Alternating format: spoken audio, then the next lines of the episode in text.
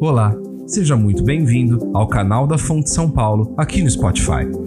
Você vai ouvir agora mais uma mensagem da série Fé Pública, por Cristo e pelo bem comum. Marcelo Berti irá demonstrar, a partir da carta de Paulo aos Colossenses, como a redenção em Cristo Jesus alcança todas as esferas das nossas vidas. O tema de hoje é Cristianismo e Política. Acompanhe agora com a gente essa mensagem. Se quiser saber mais sobre a Fonte São Paulo, acompanhe nosso perfil no Instagram. Para outras mensagens e conteúdos, acesse também nosso canal no YouTube. Fonte São Paulo inspirando transformação pelo Evangelho. Bom dia. Sejam todos muito bem-vindos à Fonte São Paulo. Prazer receber vocês aqui. Muito bom ah, poder dar sequência nessa série de mensagens ah, que lida exatamente com a canção que nós acabamos de cantar. Nós acabamos de cantar que tudo pertence a Cristo Jesus. Nós acabamos de cantar que não tem nada nesse universo que não pertença a Ele e que a nossa resposta a essa soberania que Ele tem sobre todas as coisas não pode ser diferente da nossa profunda obediência a Ele, como Senhor sobre todas as coisas. O texto que nós temos usado como base é o texto de Colossenses, capítulo 1, versículos 15 em diante. E nós temos cantado esse verso todo domingo, e nós temos lido todo domingo esse mesmo verso. E cada vez que nós voltamos para ele, nós lembramos que Deus em Cristo Jesus, ele reconciliou consigo mesmo todas as coisas. Se você observar a expressão todas as coisas nessa passagem, ela acontece para descrever a criação. Observe que todas as coisas foram criadas nos céus e na terra, todas as coisas, o universo como um todo e em todas as suas partes pertence à criação de Cristo Jesus. E em função do pecado, da entrada do pecado e a corrupção do projeto da criação estabelecido por Deus, em Cristo Jesus nós encontramos a redenção, a nossa redenção. Nós fomos redimidos em Cristo Jesus. Ele é não somente o nosso Senhor, ele é o nosso Salvador, ele é o nosso resgatador. Mas esse Cristo Jesus que morreu na cruz para salvar seres humanos, para salvar a cada um de nós, ele também reconciliou todas as coisas que foram corrompidas pelo pecado. Como Criador de todas as coisas, Cristo Jesus é o redentor de todas elas. É por isso que na semana passada nós pudemos falar sobre a arte como algo que é feito por Deus, que parte de Deus, que nasce com o próprio Deus, que ele coloca sobre toda a sua criação e que, mesmo com todas as deturpações do pecado, existe redenção para essa arte para que possa expressar quem ele é, que possa expressar o que ele fala, o que ele diz através da sua palavra, como uma obra de arte que ela é.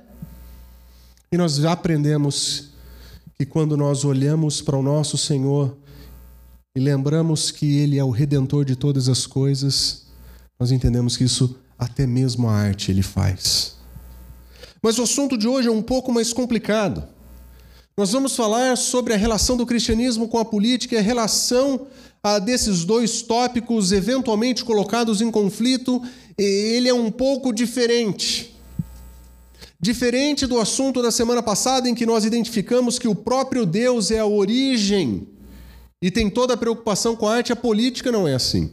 De uma forma completamente diferente daquilo que pertence à criação, o que nós conhecemos como cuidado da cidade ou política, ela não pertence à criação, ela não pertence a, a, ao próprio Deus no sentido que nós observamos na semana passada.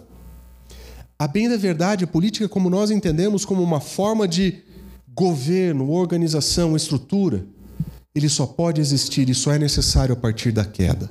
É, é, é por causa da inata corrupção do ser humano em buscar nada além do seu próprio desejo, ao seu próprio modo, que nós precisamos nos organizar como sociedade, seja para proteger o homem do homem, seja para favorecer e prosperar a partir das habilidades do ser humano. Nós precisamos de política por causa disso.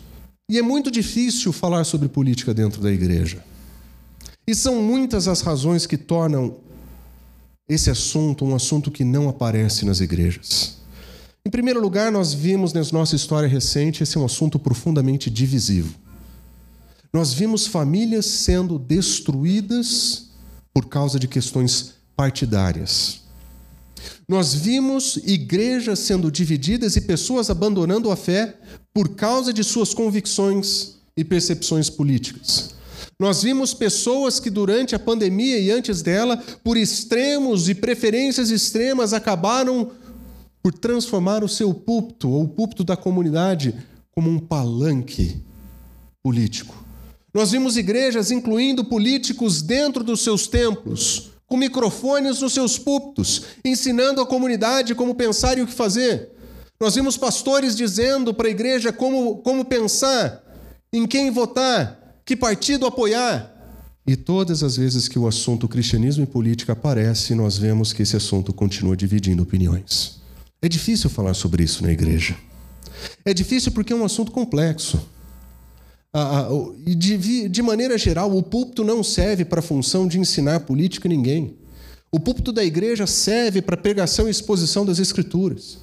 Serve também para instruir os cristãos a viverem no mundo como ele é hoje mas é profundamente complexo, é, complexo tocar nesse assunto, porque nós vamos confundir as questões políticas com preferências partidárias. E nós corremos o risco de transformar a Escritura em uma agenda definida para alguém nesse mundo, em alguns dos polos ou dos extremos que nós encontramos. Isso é abominável. Nós não acreditamos isso e nós não vamos fazer isso. Mas é complexo porque a omissão em tratar de um assunto delicado como esse também não é positiva. Difícil, com certeza é difícil tratar do assunto. Com certeza é um assunto complexo e nós não pretendemos esgotar suas complexidades. O que nós entendemos que esse é um assunto urgente. Por que, que esse é um assunto urgente para nós?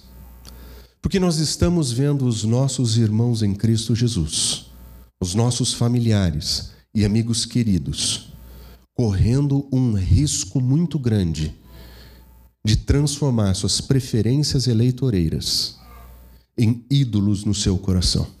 E nós estamos vivendo em um momento em que a idolatria política se alastra a passos largos dentro das nossas comunidades. E nós estamos vendo uma enxurrada de propaganda política e eleitoreira sendo feito a partir dos cristãos, porque a impressão que eu tenho é que nós perdemos o foco do lugar da nossa fé nesse cenário. Esse é um assunto urgente que precisa ser tratado e nós vamos tratá-lo aqui. Mas nós vamos fazê-lo considerando um grande temor que mora no meu coração. O temor de que nós, como nossa igreja, a nossa comunidade, a comunidade da qual eu sou pastor, se entregue à idolatria da política, se entregue à idolatria partidária e abandone Cristo Jesus e o Evangelho.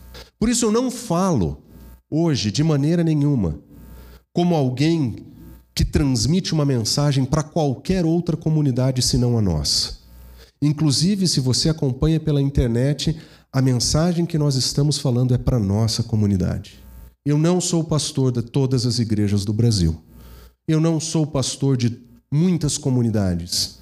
O Senhor me trouxe a São Paulo para pastorear o rebanho que é dele, aqui. E é com vocês que eu falo. O perigo da idolatria, ele é tão forte que se nós formos honestos com o que nós escutamos por aí, vocês vão perceber que existem propostas claramente ah, claramente religiosas quando o assunto é política. Existe a manifestação de um reino, existe a manifestação de um Messias, existe um evangelho, uma esperança e uma escatologia. No final, as nossas propagandas políticas e aquilo que nós estamos ouvindo, embora elas tenham nascido em ambientes seculares e talvez até mesmo ateus, eles são propostas religiosas e elas querem espaço no seu coração.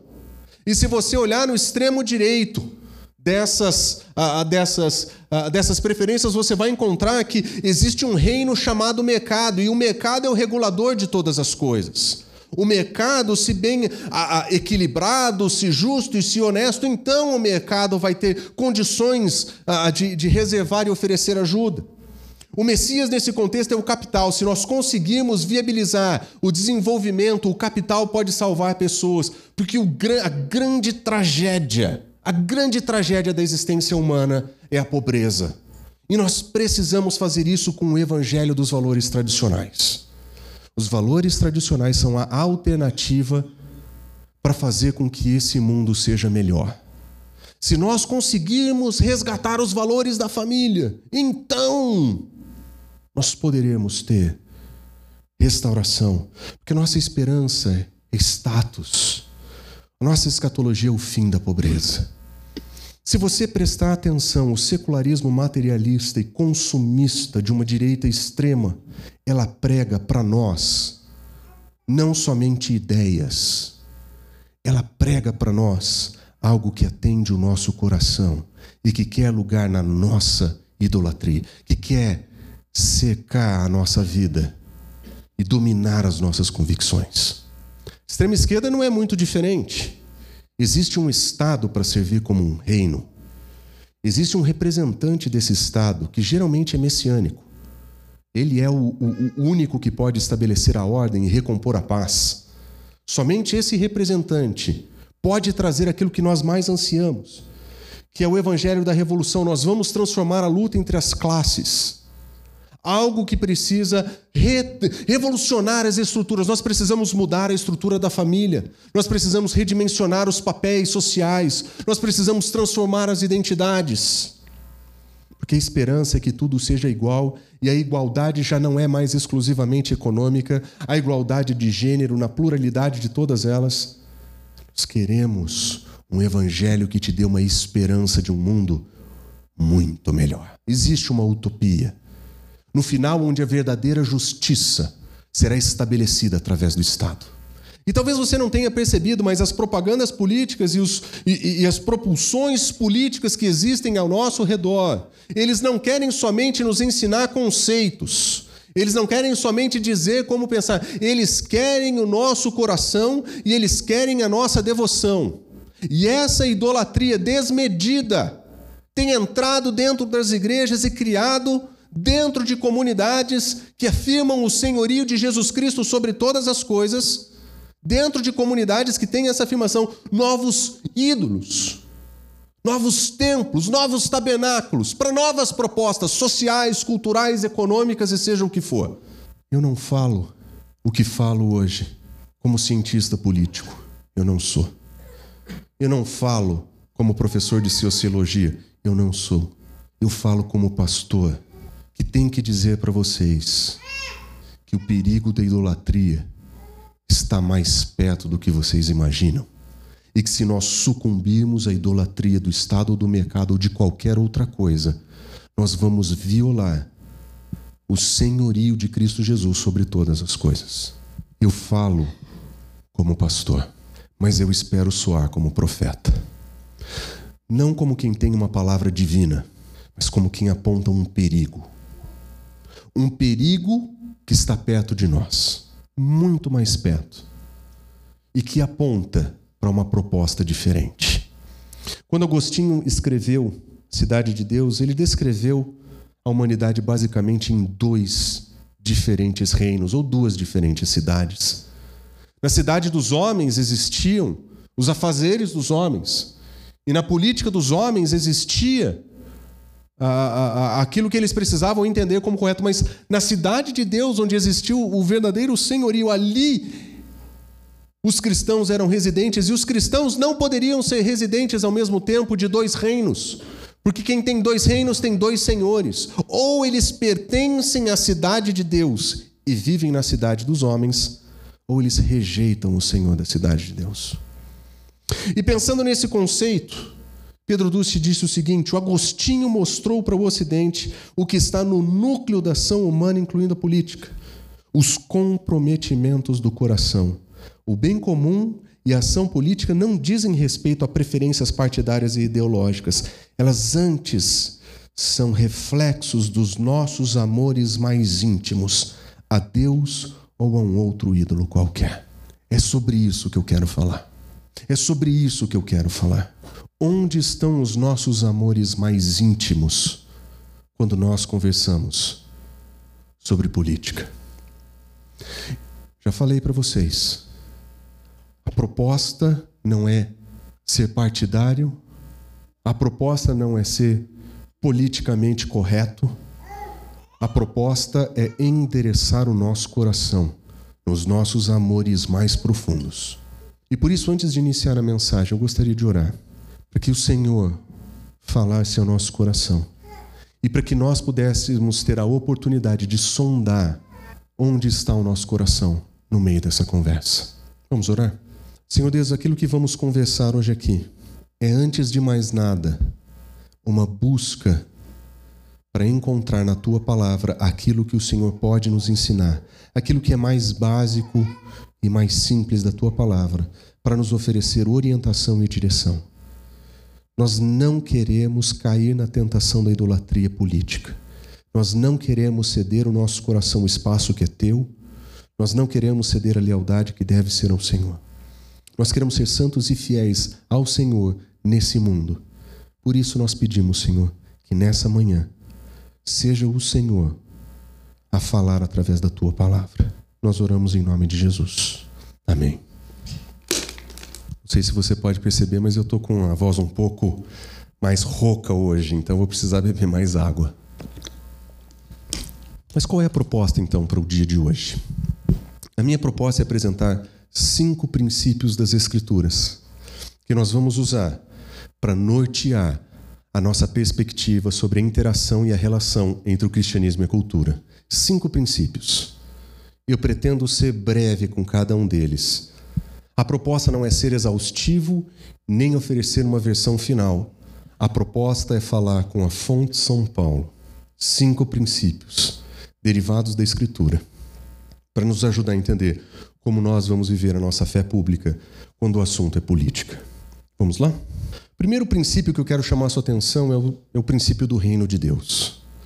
Se nós vamos conversar sobre política e nós entendemos que existe uma idolatria que modela um reinado de alguém que não é o Senhor, nós precisamos entender onde nós estamos no meio de tudo isso.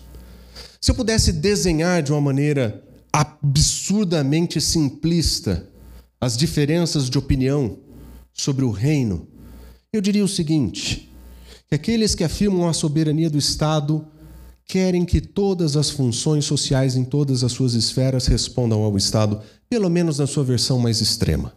Nessa forma de olhar para esse novo reinado, onde o Estado é soberano sobre todas as coisas da vida, o indivíduo, a família, a cultura, a religião respondem ao Estado e o Estado determina as funções, o Estado regula as relações, o Estado não estabelece somente leis, ele estabelece um ponto de soberania.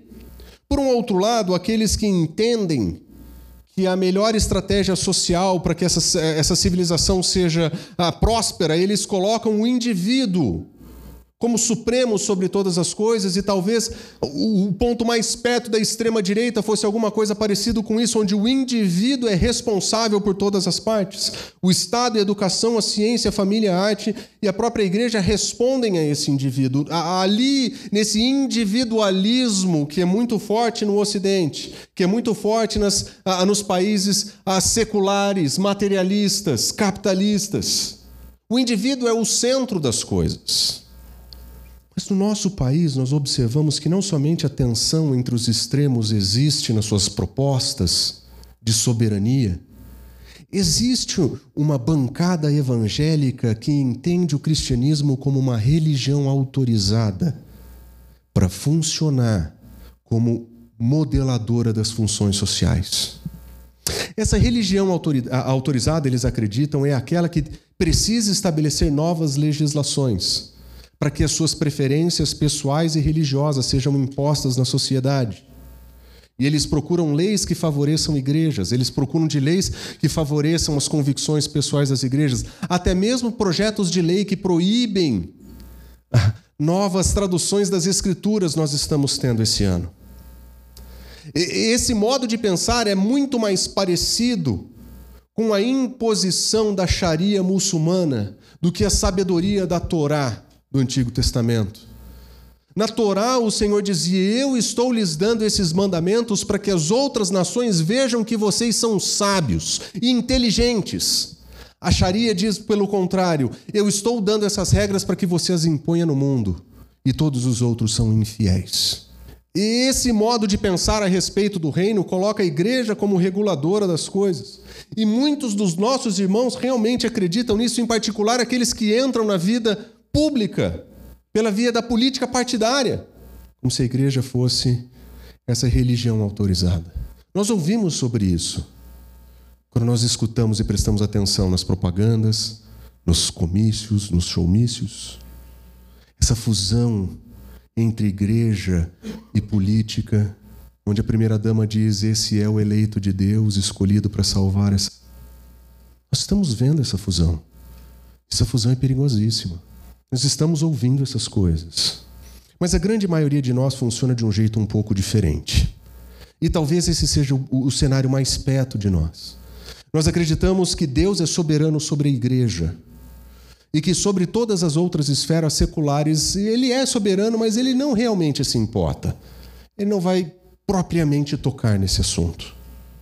E, a maioria de nós está muito mais perto disso aqui, porque nós não vamos nos envolver com esses assuntos, nós não vamos conversar sobre essas coisas, porque não tem jeito, o Estado é corrompido, o homem é pecador, não tem muito o que fazer, nós estamos vendidos. Conversando com um amigo que, ah, durante um bom tempo de sua vida, estudou para ser ah, para ser um, um, um, alguém funcionando no governo, ele me sugeriu ler um livro do José Murilo de Carvalho falando sobre a história da cidadania no Brasil. Porque quando eu conversava com ele, eu falava que essa visão mais comum entre os cristãos me parece ser algo atípico dos evangélicos. Ele falou: não, querido, isso daqui é típico do brasileiro. Na história dos direitos políticos do país, nós vimos isso. E, e, lendo o livro, de fato, é exatamente isso que, que, que fica claro. Os desenvolvimentos dos direitos políticos mais acontecem por forças de pequenos grupos ou até mesmo forças externas do que da própria população. A população mais assiste que participa. E, e quando nós olhamos para o Brasil de uma maneira geral, nós vemos isso, nós mais assistimos que participamos. A diferença é que o evangélico tem uma desculpa bíblica para isso. Ele fala: ah, nós não podemos, está tudo perdido. E essa soberania dividida que a maioria de nós enfrentamos e, e que nós vemos em alguns lugares é a soberania da preguiça. Nós não podemos, nós não vamos. A Escritura, por um outro lado, difere de todas essas propostas. A Escritura apresenta que existe somente um rei, existe somente um reino. Pelo menos um reino verdadeiro. As Escrituras não colocam Deus submisso a ninguém. Deus nunca responde a ninguém na Escritura como se ele fosse subordinado a algum modelo, algum líder. Não importa quão poderoso ou grande seja a sua nação, não importa qual é o tamanho do seu exército, a Escritura sempre tem um Senhor soberano sobre todas as coisas. E o Senhor reina absoluto sobre o Estado, sobre a educação, sobre a ciência, sobre a família, sobre a arte, sobre a igreja. Tanto é que quando os apóstolos nos ensinam sobre a nossa relação com o Estado, ele fala: não existe autoridade que não tenha sido instituída por Deus, porque em última análise, a autoridade final continua do próprio Senhor. Ele pode pôr, ele pode tirar, mas é ele quem está no comando. E quando nós olhamos para as Escrituras, nós lembramos o seguinte: que o Senhor, ele estabeleceu o seu trono nos céus e, como rei, ele domina sobre tudo o que existe. Não existe disputa nas Escrituras sobre quem é o Senhor de todas as coisas. Não existe lugar, não existe espaço, não existe ambiente para se considerar a possibilidade de qualquer outro tipo de senhorio, de qualquer outro tipo de reinado, de qualquer outro tipo de domínio, o que sugere para nós que todas as vezes que nós encontramos um outro reino, um outro rei, um outro propósito, nós encontramos algo que divide aquilo que a Escritura não divide, a soberania de Deus. E ao invés de nós sermos submissos a essa soberania de Deus, nós nos colocamos em um novo lugar, como idólatras, encontrando novos deuses, novos sentidos para a vida e novos propósitos. Como que isso acontece? Abra seu, suas mídias sociais. Imagina que os seus familiares que sejam favoráveis a quaisquer partidos políticos, imagina se por um momento eles tivessem o mesmo ímpeto para falar sobre Cristo Jesus e a salvação que eles têm para falar sobre projetos políticos, e você vai entender o porquê que isso não acontece? Existem deuses diferentes na vida, existem propósitos distintos, existe idolatria. E nessa idolatria existe um abandono da soberania de Deus e do seu reinado. Nós não podemos fazer isso. Nós não podemos abrir mão de uma verdade que a Escritura não nos deixa errar. Existe um Deus, um soberano, e nós só prestamos culto a Ele, nada além dele.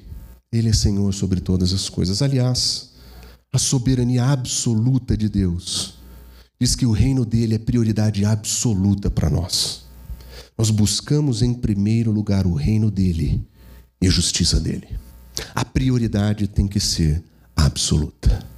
Como pastor da nossa igreja, o que eu estou dizendo é que nós não podemos ceder às tentações de novos reinos, novos reis e novos soberanos. Filhos de Deus que somos, nós temos um Senhor, nós temos um único Deus, e só Ele merece toda a glória. Isso me leva ao segundo ponto. O segundo ponto nesse assunto é, sem sombra de dúvidas, a lealdade que nós temos a esse rei. Onde está a tua lealdade? Se as coisas chegarem em uma situação em que você tem que escolher, onde está a tua lealdade? E para ilustrar a importância de uma, de uma lealdade completamente orientada ao nosso Senhor, que é soberano sobre todas as coisas e é o nosso Senhor, porque é isso que nós declaramos, eu gostaria de usar os discípulos como um microcosmo da nossa percepção e da nossa perspectiva do que significa ser leal a Ele. Se você abrir a sua Bíblia nos, nos textos ah, que falam sobre os discípulos, nós vamos perceber que ah, Jesus Cristo ele designou doze para serem apóstolos com o objetivo de estar com Ele. Quando Cristo Jesus estabeleceu o seu grupo de pessoas a quem ele mentoriaria e fazia deles seus discípulos, o objetivo era que eles estivessem com ele. Sim, eles seriam enviados para pregar, sim, eles seriam enviados para fazer o que Cristo fazia, mas o objetivo de ser discípulo de Cristo Jesus é estar com ele. E se você prestar atenção quem são essas pessoas, você vai descobrir que tem pelo menos quatro nessa história que eles não estariam ali se não fosse por Jesus. Quatro.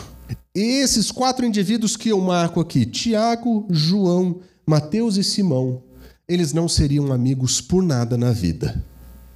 Se você observar, quando Jesus Cristo encontra Tiago e João, o seu irmão, eles estão exatamente no seu momento de fazer negócios. E eles muito provavelmente têm algum tipo de negócio lucrativo.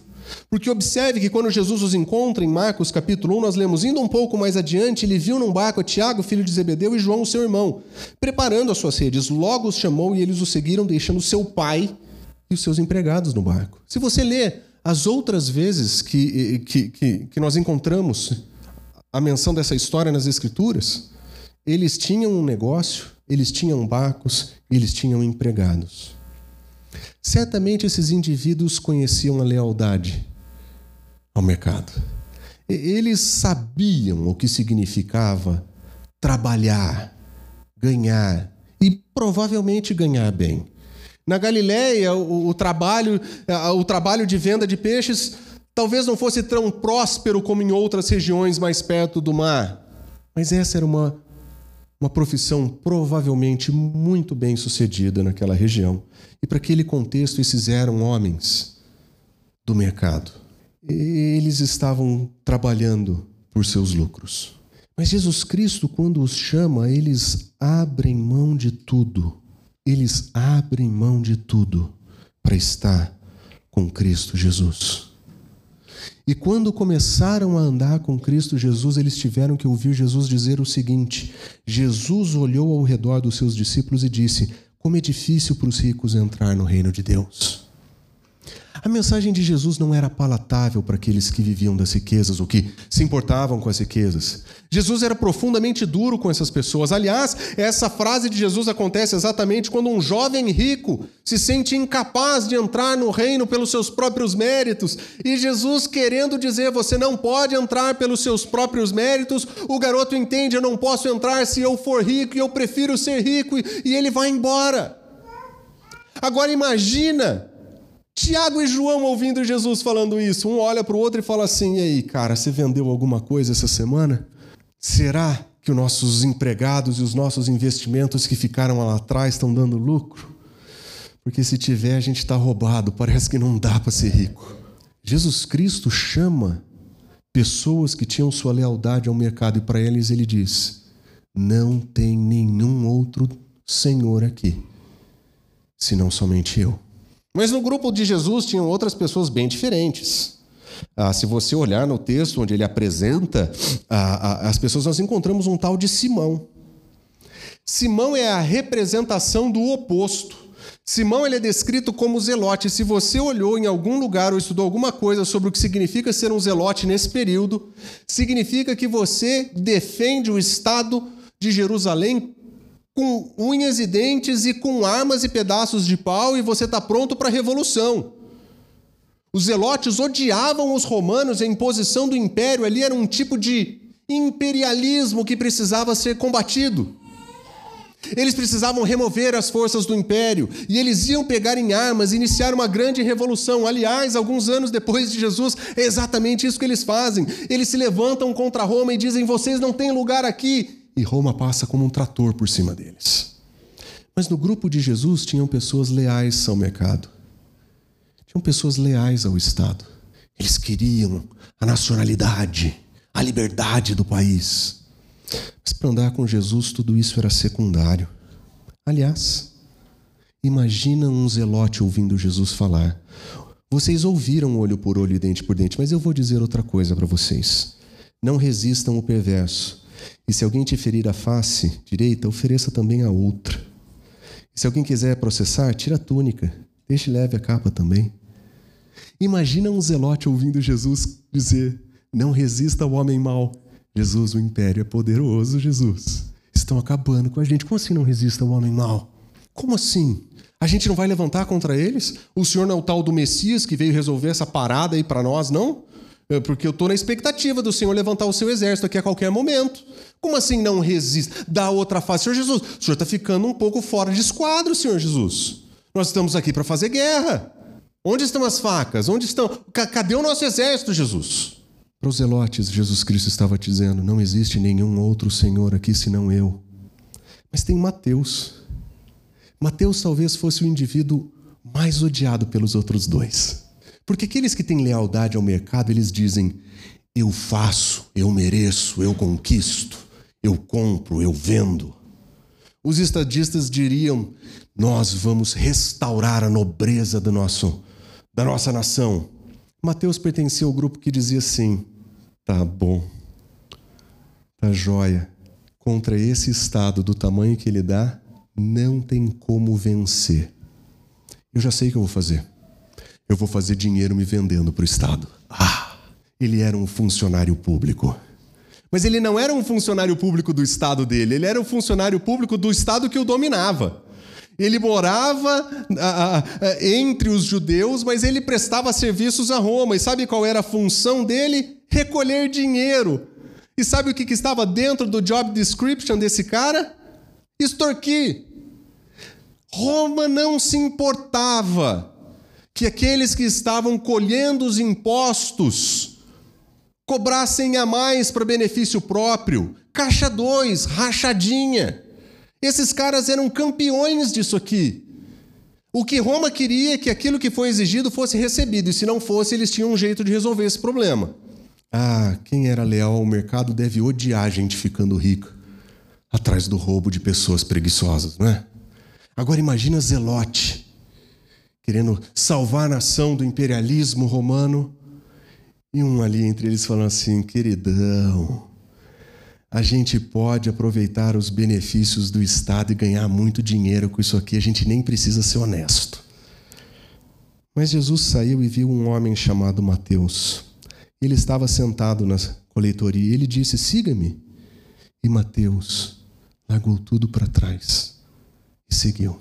Tinha alguma coisa que para Mateus era mais importante do que o seu ganho pessoal e a sua venda para o Estado.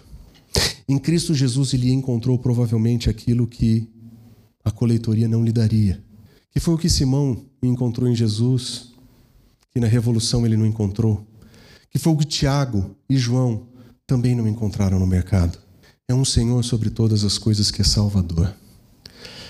Por isso deve ter sido difícil para esses homens ouvirem Jesus dizer: Quem não está comigo é contra mim.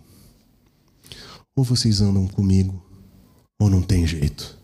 Agora imagina esses homens todos ouvindo a seguinte frase: Se alguém quiser me acompanhar, negue-se a si mesmo, tome sua cruz e siga-me, porque quem quiser salvar a sua vida perderá. E quem quiser perder a sua salva por, a, por minha causa e pelo evangelho a salvará. A tua causa, seja ela o mercado, o Estado ou o ganho financeiro, qualquer que seja a tua causa, se você viver pela tua causa, você vai perder sua vida. É isso que Cristo Jesus está dizendo. Só existe uma causa digna de gastarmos a vida, que é perder a vida por causa do Evangelho e por causa de Cristo Jesus. E quando nós olhamos para o texto das Escrituras, esses homens completamente diferentes, eles responderam a Cristo Jesus do mesmo modo que nós precisamos. Com todos os seus defeitos e com todas as suas falhas, eles decidiram ser leais a Cristo Jesus, porque eles não queriam ser contra ele, eles queriam ajuntar com Cristo e não espalhar contra ele. Eles entenderam que Cristo Jesus era o único que merecia lealdade absoluta. É por isso que nós precisamos voltar para a Escritura quando o assunto é política. Nós vemos que o grupo de Jesus era diverso.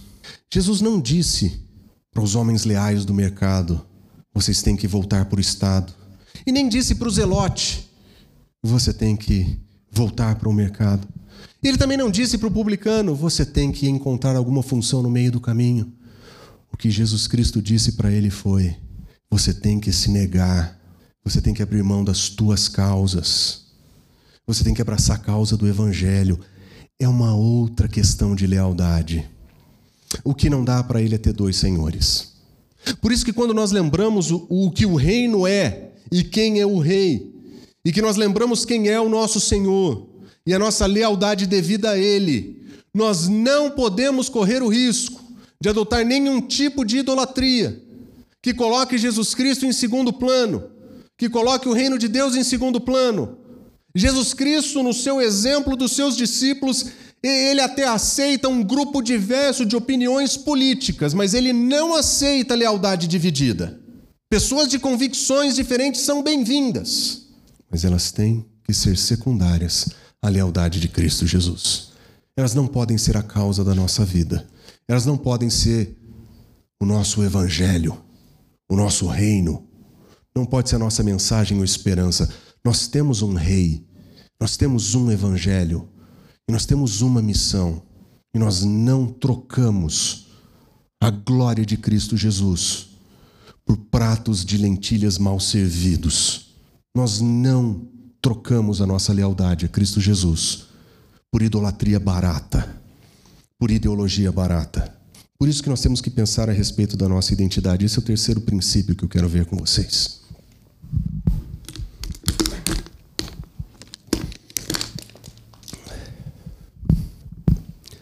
Se nós somos súditos do reino de Deus e a nossa lealdade está em Cristo Jesus, nós precisamos lembrar o nosso reino, o nosso reinado e a nossa pátria não é essa. Nós não temos a nossa cidadania nacional acima da nossa cidadania celestial. Na nossa identidade, nós somos súditos do Rei e nós devemos lealdade exclusiva a ele. É por isso que as escrituras eles dizem: "Amado, eu insisto que vocês como estrangeiros e peregrinos no mundo". O modo como Pedro nos apresenta é que nós somos estrangeiros, nós não pertencemos a esse lugar, nós somos peregrinos, nós estamos de passagem. Nós somos estrangeiros e peregrinos.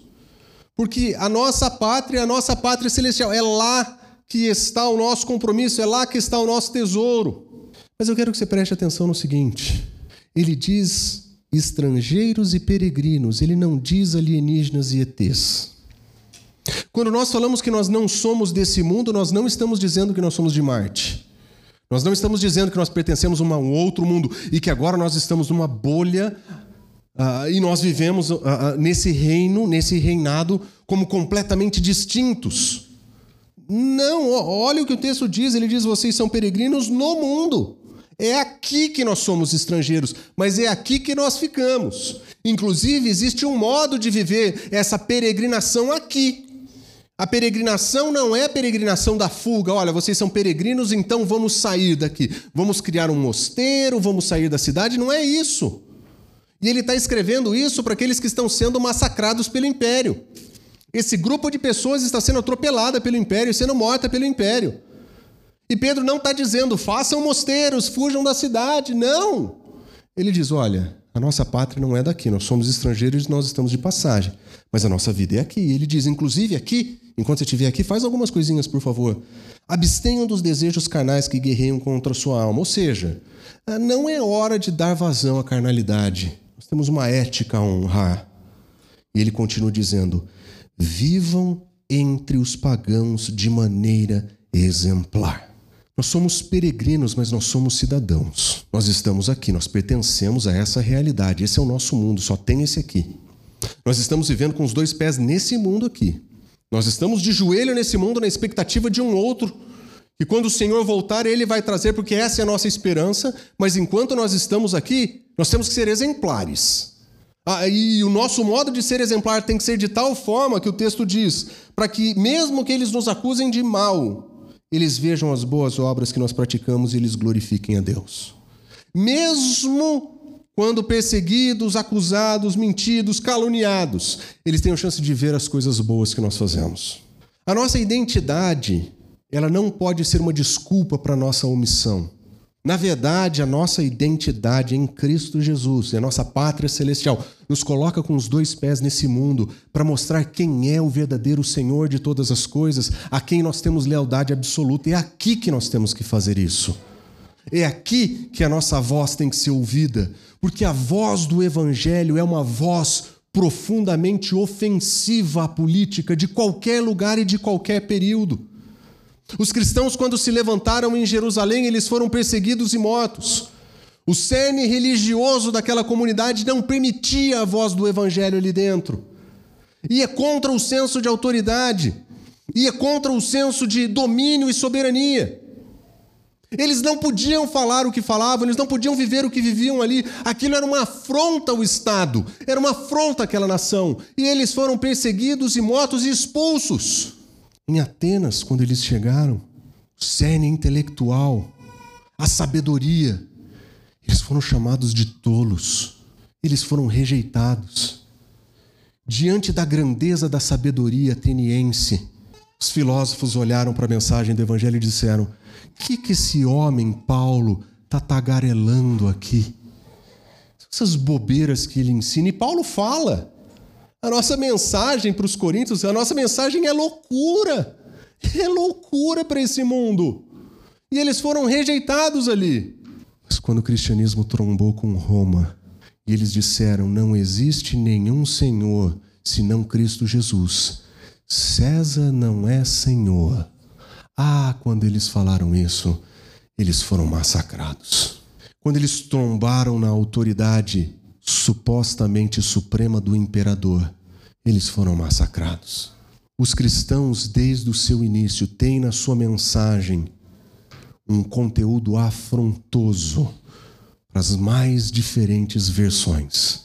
Sejam os religiosos de Jerusalém, seja a academia de Atenas, seja a política de Roma, a mensagem do evangelho ela era confrontadora com realidades políticas e verdades, e verdades que vêm do próprio Deus. Os cristãos não abriram mão da sua lealdade. Os cristãos primitivos não abriram mão do senhorio de Cristo Jesus.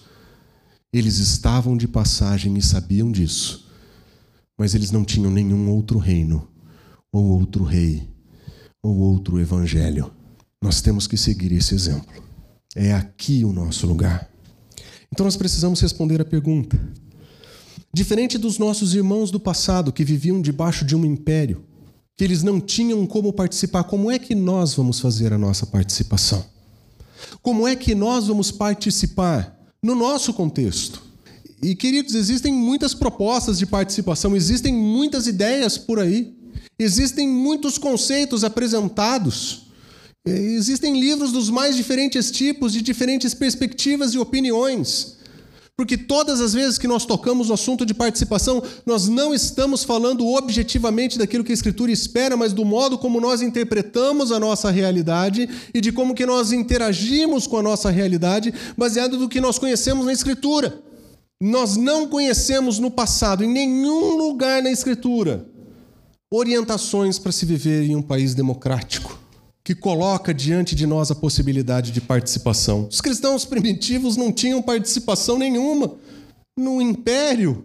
Ou você se vende ao império e abre mão do senhorio de Cristo Jesus, ou não existe participação. Por isso que existia confronto e afronta.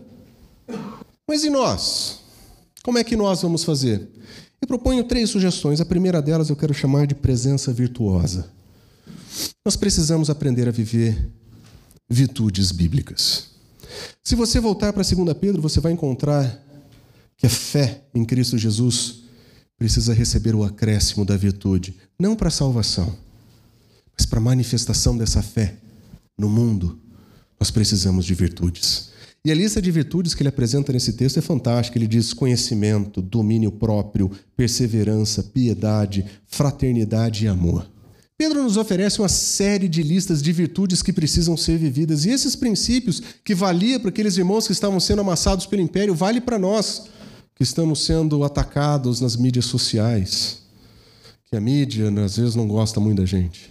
Mas nós precisamos de uma presença que seja de fato virtuosa. Por exemplo, quando nós olhamos para as Escrituras, nós ouvimos o Senhor dizer que Ele é pai dos órfãos e defensor das viúvas e que em sua santa habitação Deus é um lar ao dá um lar aos solitários, ele liberta os presos, dá prosperidade, mas os rebeldes vivem em terra árida. A Escritura apresenta, apresenta o nosso Senhor como aquele que faz justiça. E é por isso que nós encontramos em vários lugares os salmistas dizendo: garantam justiça para os fracos e para os órfãos, mantenham os direitos dos necessitados, livrem os fracos e os pobres, libertem-os das mãos dos ímpios. Da mesma maneira que Deus é identificado como portador da justiça, o justo, o Filho de Deus deve manifestar essa justiça divina. E é isso que nós chamamos de presença virtuosa. Nós precisamos estar presentes na nossa sociedade, no nosso contexto, com as virtudes que pertencem a Deus, que pertencem ao povo de Deus. Nós não precisamos ser o povo do discurso, nós não precisamos ser o povo da oferta e da propaganda política, nós precisamos ser o povo da ação. Nós precisamos fazer coisas enquanto nós temos oportunidade, enquanto existe possibilidade. Num país que tem abertura, participação, nós precisamos pensar estrategicamente em como usar as virtudes divinas para apresentar essa, para manifestar e viver essas virtudes. É por isso que nós ouvimos em Isaías ele dizendo, o profeta contra, multidão, contra o povo, dizendo o seguinte: Quando vocês estenderem suas mãos em oração, eu esconderei de vocês os meus olhos, mesmo que se multipliquem as suas orações, eu não escutarei. As suas mãos estão cheias de sangue, vocês primeiro precisam lavem-se, limpem-se, renovem suas más obras, para longe da minha vista. Parem de fazer o mal e aprendam a fazer o bem. Busquem a justiça e acabem com a opressão. Lutem pelos direitos dos órfãos. Defendam a casa da viúva, a causa da viúva. Ah, o órfão e a viúva representam os marginalizados da sociedade, aqueles que não têm voz, que não têm voto, que não têm vez, que não têm lugar. E Deus está dizendo para o seu povo, por meio do profeta: se vocês ficarem orando muito e não fazerem o que vocês têm que fazer, eu não vou ouvir o que vocês estão orando. Não adianta uma religiosidade que não funciona. Não adianta uma religiosidade vazia. Onde estão as virtudes do povo de Deus? Onde está a ação do povo de Deus? Nós vamos ouvir os clamores de dores ou nós vamos somente fazer orações? O que Deus está dizendo por meio do profeta? Que as nossas orações serão vazias se elas não vierem com ações. A vida espiritual e a vida pública não estão tão separadas como às vezes nós gostaríamos que fosse pelo menos não na Escritura. A Escritura fala sobre compaixão. Ele diz assim: diz o Senhor do Exército: administrem verdadeira justiça, mostrem misericórdia e compaixão uns com os outros, não oprimam viúvas, órfãos, nem o estrangeiro, nem o necessitado. Em Tiago ele vai dizer: a verdadeira religião, a religião verdadeira que aceita como pura é cuidar dos órfãos, das viúvas. Mas existe um chamado que eu gostaria de lembrar sobre virtudes, que diz respeito a essa presença virtuosa através da verdade. Nós precisamos relembrar que nesse universo onde existe somente um rei, somente um Senhor a quem nós devemos lealdade, que nós não podemos sucumbir ao pai da mentira. Porque quando nós servimos a mentira no nosso mundo, nós servimos ao próprio Satanás. E esse recado é, é, é particularmente importante para nós porque nós estamos entrando em momento político, nós estamos momento, entrando em momento eleitoral. E se tem alguém que não pode ser responsável por produção, disseminação, encaminhamento de WhatsApp, de fake news, são aqueles que amam a verdade e dizem que o seu Senhor é o Senhor da verdade. Nós não podemos compactuar com esse tipo de manipulação. Nós não podemos fazer isso, porque nós somos servos do Senhor da verdade. E nós temos o seguinte mandamento: cada um de vocês deve abandonar a mentira e falar ao seu próximo, todos sobre os membros de um só corpo. Nós não podemos nos envolver com fake news. Apareceu notícias verdadeiras ou parecidas com verdadeiras. Ah, e um parênteses, não são somente as notícias do WhatsApp que são corrompidas. Às vezes os grandes, os grandes, os grandes produtores de, de notícia também têm os seus problemas. E nós que amamos a verdade, nós vamos ter um trabalho profundamente chato daqui para frente. Nós vamos precisar checar as informações, inclusive dos grandes veículos de mídia. O tanto que a gente consegue. Eu não estou falando para você ser um exegeta do jornal. Eu estou dizendo para você que você não pode ser portador, disseminador ou encorajar aquilo que é falso porque favorece o teu partido ou a tua preferência. Porque quando você fizer isso, você abriu mão da tua lealdade a Cristo Jesus e você se fez servo da tua idolatria política. Nesse momento você serve as tuas idolatrias e não o Senhor. Se nós vamos ter uma presença virtuosa, nós precisamos aprender a manifestar virtudes. A verdade é uma delas. Mas nós precisamos de uma presença sacerdotal também. Nós não podemos somente manifestar virtudes. Presença sacerdotal significa que nós temos que aprender a como lidar com o nosso mundo de uma maneira de serviço, de uma postura de serviço. A presença virtuosa é o teu caráter, o teu coração diante do Senhor, mas o que nós vamos fazer? Primeira coisa que eu quero dizer para vocês é que, independente de qual seja o governo que esteja sobre nós, seja o Império Romano que nos trucida, seja o, seja o nosso Estado brasileiro, algumas coisas nós não podemos abrir mão. A primeira delas é: nós precisamos nos submeter. Por causa do Senhor, Sujeitem-se a toda autoridade constituída entre os homens, por causa do Senhor. Observa. Ele não está dizendo que nós devemos ter outro Senhor. Ele está dizendo que por causa do Senhor que nós já temos, nós precisamos ser submissos. Nós não fomos chamados para rebelião, nós não fomos chamados para rebeldia. Seja o rei como autoridade suprema, sejam governantes, porque eles foram enviados para punir os que praticam mal e honrar os que praticam o bem. A nossa primeira lição para aprender a nossa presença sacerdotal nesse mundo deve começar com uma postura de sujeição. Nós precisamos lembrar desse conceito, isso é um conceito importante. Nós temos a tendência de achar que, porque nós não concordamos com o Estado, ou nós não concordamos com o atual presidente, ou nós não concordamos com o atual STF, de que nós estamos à margem do Estado e vivemos como quisermos. Não! Nós não concordamos com qualquer coisa que a gente não concorde, mas nós concordamos com a Escritura que diz nós precisamos ser exemplares e nós precisamos nos submeter. Aliás, é necessário que sejamos submissos às, autoridades, não por causa da possibilidade de uma, eh, de uma punição, mas também por questão de consciência. Faz parte da nossa responsabilidade diante de Deus. Olha só o que ele diz: é por isso que vocês pagam os seus impostos. Ah, eu sei que você não gosta do leão, eu sei que você não gosta do carnezinho, eu sei que você odeia aqueles, aquela parte comida do seu salário retido na fonte, eu sei que você odeia isso, eu sei que você quer resolver esse problema, mas essa não é tua guerra, essa não é tua luta. Primeiro, submissão, depois, honestidade. Nós não podemos apontar os dedos para os nossos políticos e os, chamar, e os chamar de corruptos, mesmo quando é fato comprovado quando nós corrompemos o Estado com a nossa sonegação de impostos. Nós não fomos chamados para ser sonegadores de impostos. Ah, irmão, é para dar uma benção para a igreja. Essa benção é do inferno. Nós fomos chamados para pagar impostos. Nós vamos honrar a nossa cidadania sendo exemplares.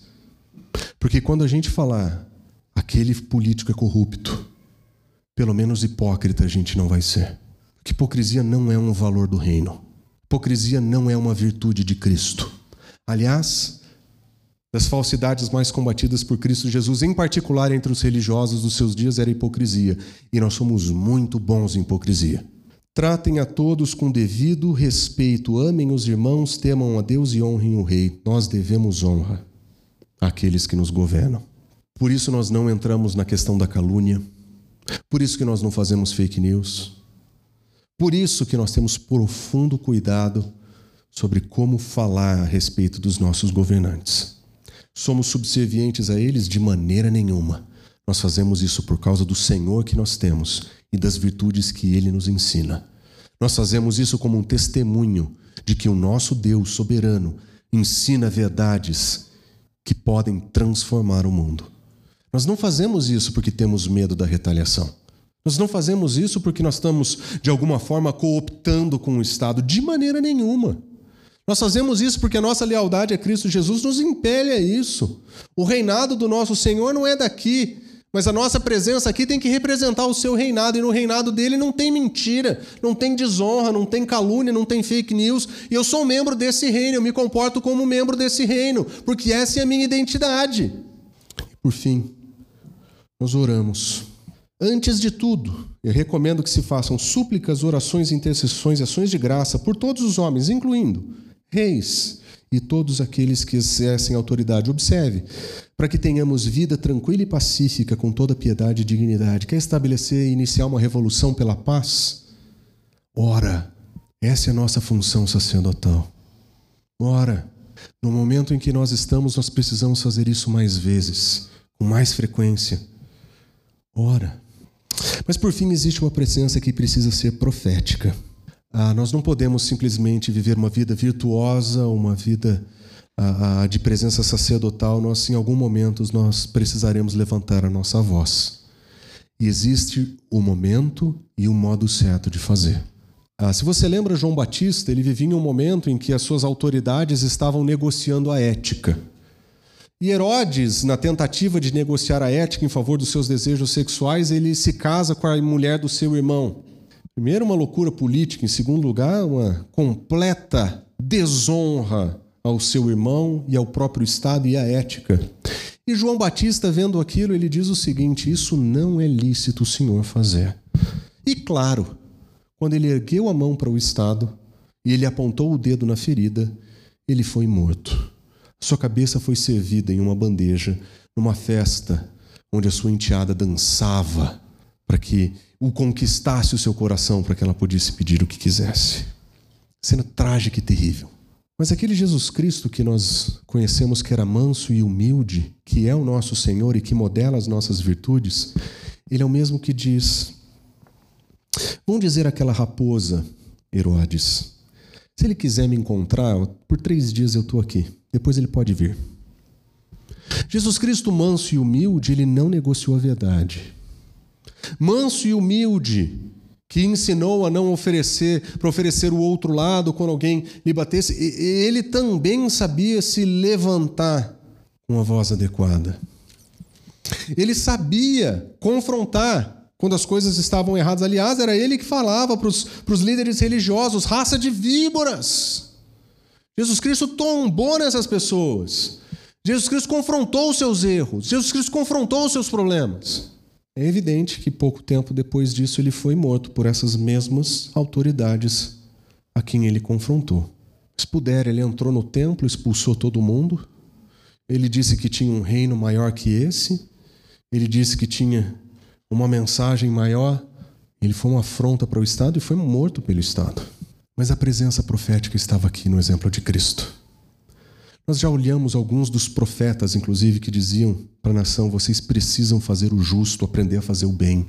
E se nós estamos vivendo de maneira virtuosa, e se nós estamos vivendo de maneira sacerdotal, então nós podemos dizer: isso não te é lícito.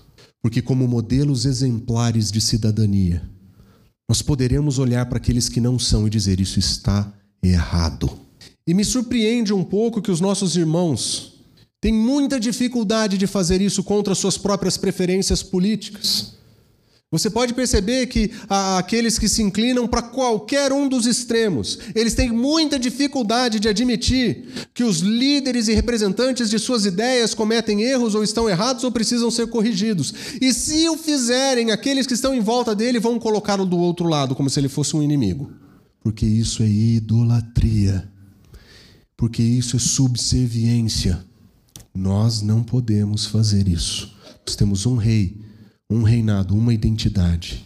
Nós queremos levar virtudes, nós queremos servir como sacerdotes, mas se nós precisarmos falar que existe erro, inclusive entre aquele que nós preferimos, ou, ou, ou no, no ambiente que nos parece mais adequado, se é verdade, se é erro, nós precisamos levantar a nossa voz, não para causar discórdia entre os nossos familiares e promover guerras mas nós podemos erguer a nossa voz e dizer: Isso não é lícito. Raça de víboras. Mas isso tem que ser feito somente quando nós estivermos levando uma vida de fato virtuosa, de fato sacerdotal. Aí nós temos lugar para a nossa voz. O problema é que a maioria dos religiosos eles invertem o processo. Eles querem voz profética, eles querem apontar erros em todos os lugares levam vidas terríveis, nada exemplares. Não servem, não participam, não oram, não intercedem. São a voz do Facebook, a voz das mídias sociais, são paladinos do Twitter. Não. Nós precisamos entender a nossa participação.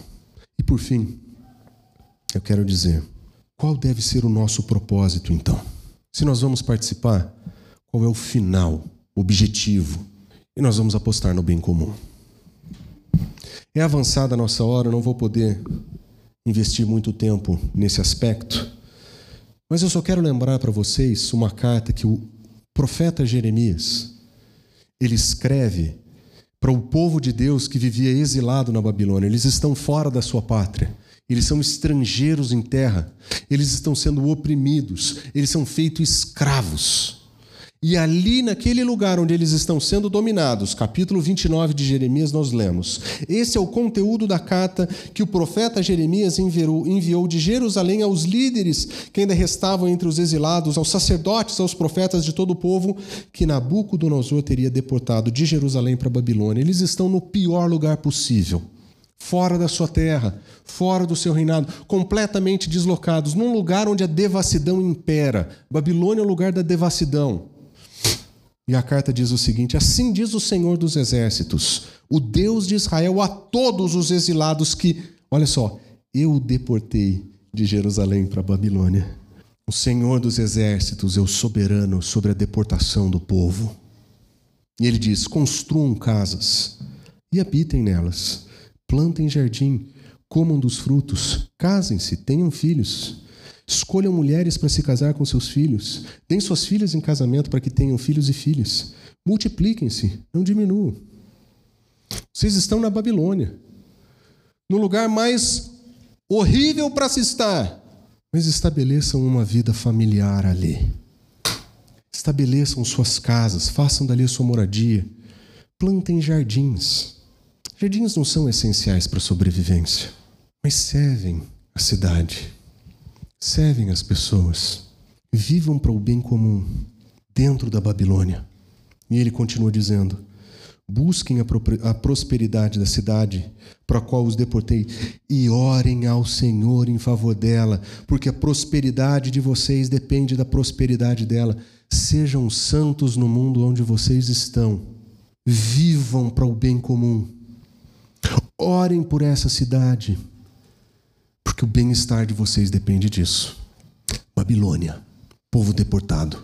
Nós somos, somos peregrinos? Somos. O nosso mundo vive em devassidão? Vive. Nós vamos fugir e abandonar então todas as coisas? De maneira nenhuma. Nós vamos fincar um pé com uma presença virtuosa, sacerdotal e profética nesse mundo, mas com o objetivo desse bem comum. Porque nós sabemos que o nosso Deus nos colocou aqui. E nós sabemos que o nosso Deus espera isso de nós.